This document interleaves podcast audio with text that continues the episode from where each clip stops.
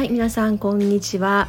えー、今日はですね片付けに行き詰まった時にするといいことというのをお話ししたいと思います、えー、片付けに行き詰まった時っていうのはどういうことかと言いますと物は少しずつ減らしてはいるんだけれどもなかなかこうすっきりとした感じがしない。全然こうあのー、変わり映えがしないっていうんですかね。片付いてるっていう実感がないと言いますかそういうことですね。例えば1日に1つずつ物を減らしていったとして、まあ、10日間で10個ですよね。で部屋の中のものが10個なくなるってそんなに変わらないですよね。10個なくなった後となくなる前と。まあその一つ一つ一つの大きさにもよりますけれどあんまりこう一日に一つ一日一社とかよく言うじゃないですかあれをまあ毎日やったとしてもそんなに目に見えて、えー、変化が起きるわけではないですよね。まあ長く続けていてで気が付いたらあなんか物が減ってるっていう感じで気が付くぐらいじゃないですか。で私もねそうやってあの少しずつまあ、目についたものをほんとちっちゃいもんですよ1日1個っていうと本当に ちっちゃいものとかなんかこう書類 1, 1枚とかそれでも 1, 1個にカウントしたりとかしてやってたこともあるんですけどでもそうやってねあのちょびちょびやっててもなかなかあのすっきりとしないんですよね。でそれどころかなかなあなかなか成果が見えないものだからややってても面白くないしこうくじけてしまうんですよね。でそういう時にやったらいいことというのがもう思い切って家具とかあと収納を減らすんですね。もう収納一つを1としてカウントするんですよ。あの私実はそれをやってみてもう部屋がガラッと変わってですごくそれやってよかったなと思っています。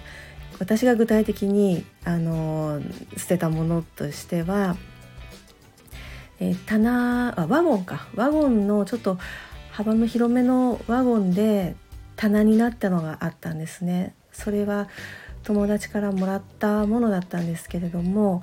もう半ば強引に押し付けられて引き取ったような感じのものででももう部屋には引っ越してきた時からずっとあったんですけどね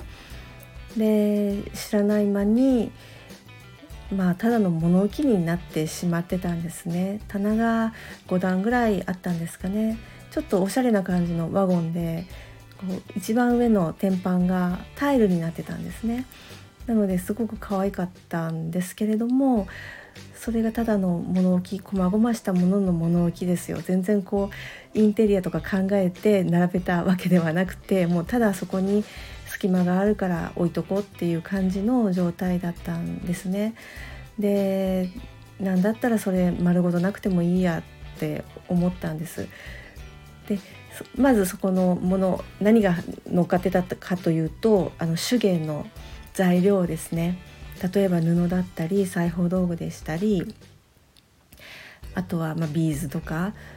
そういうものがあの箱に入ったのがバーッと並べてあってでまあ使う時にはそこからさっと出して使えるんですけれどもでもそんなにいつも手芸するわけではなかったので、まあ、置いたら結構置きっぱなしになってることも多かったんですね。でその棚をまずは処分しました結構可愛い棚だったのでリサイクルショップに頼んであの引き取ってもらったんですねで絶対すぐに売れそうなものだったのでお店の人はねあのこれもう引き取りますってもうすぐに写真を見た時にすぐに言ってくださったんですけどね。実際引き取りに来られた時にじゃあいくらで引き取りましょうっていう話をされた時にあの結構あそこに傷があるとかここに傷があるとかいう話をされてでまあ引き取る引き取り賃って言いますかねあのただでその代わりあの引き取りますからっていうことでもうお金をもらわないでとにかく持って帰っていただくっていうふうにしたんですね。そうするとあの棚がなくなってしまうとそこに置いてたものももう必然的に処分しなきゃいけないですよね。まあそれをあの処分するのか処分っていうのがその捨てるのかメルカリに出すとか、まあ、いろいろありますけれどもそこに乗っかってたものっていうのは何とかしなきゃいけないわけででそこで私はもう全部ほぼ全部メルカリで売りましたね。でまあその中でも残して残しておきたいものとかやっぱりあるのでそれはもう最低限残すものとしてあのクローゼットの中に入れてあるんですけれども、うん、それがまずワゴン一つですね。でもう一つがあのクローゼットなんですけれども外付けのあのこう持ち運びのできるクローゼットでイメージしていただきやすいのはそうですねあのクローゼットなんだけれども、えー、扉がカーテンみたいになってる布がただこう垂らしてあるような感じでで中に突っ張り棒が1本入っているっていうものですね。高さが180センチぐらいあってで幅が1メートル30センチぐらいですかね。で、えー、奥行きが 50, 50もないか。40センチぐらいのものですね。要はこう板がねあの横と一番上のあの天井の板で3枚がこう貼り付けてあって中に1本突っ張り棒があの渡してあるっていう感じのものなんですけども。それもね、えー、さっきのワゴンを引き取ってもらったリサイクルショップに頼んでみたんですね。そうするとそれは、えー、っと引き取れないって言われたんですよ。っていうのが結構大きかったのでね高さも180で横も130で伸びるんですよ横幅2メートルまで伸びるんですけれどもなかなか便利かなと思ってたんですけどいや実はね最近のマンションはあの収納がもうすでにねあるところほぼ収納がある状態だから作り付けのが。なのであえてそういう大きいクローゼットを置くっていう人がいないんですってで売れないだろうし在庫として持っておくのにもちょっと大きすぎるっていうことでそれはダメでした。はい、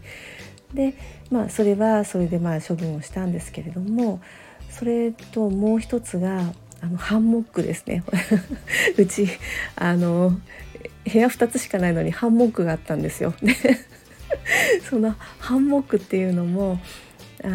やっぱりちょっとこう小さい畳1畳もあれば置けるっていう感じのハンモックなんですね。座チェアハンモックって言ってこうだらーっと寝っ転がるんじゃなくってよくこうねあの大きな木の2本の木にこう結びつけてなんか寝転がるのってあるじゃないですか。ああいうんじゃなくって幅が1.5メートルぐらいかな。1.5メートルででこう基本座るっていう感じですよね。そういうハンモックがあったんですけれどもそれももうすごく気に入ってたんですよ。ものすごく気に入ってたんですね。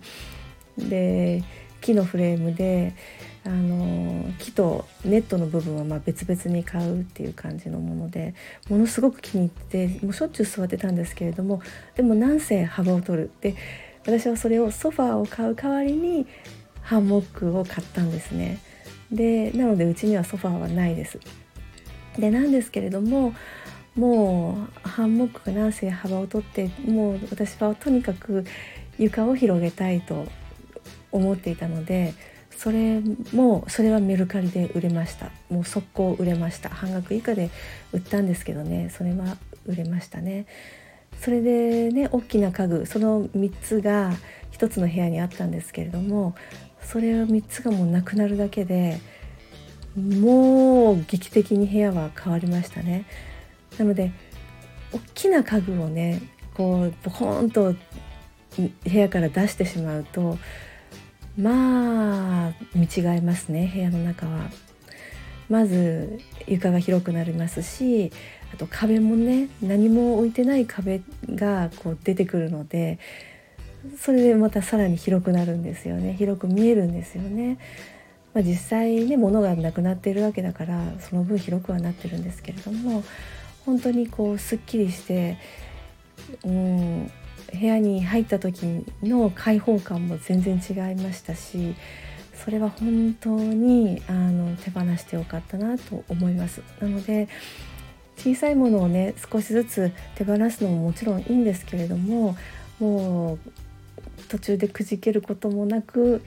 できるんだったらいいんですけれどもそうじゃなくってもう一気にこう達成感を味わいたいっていう時には家具を一つ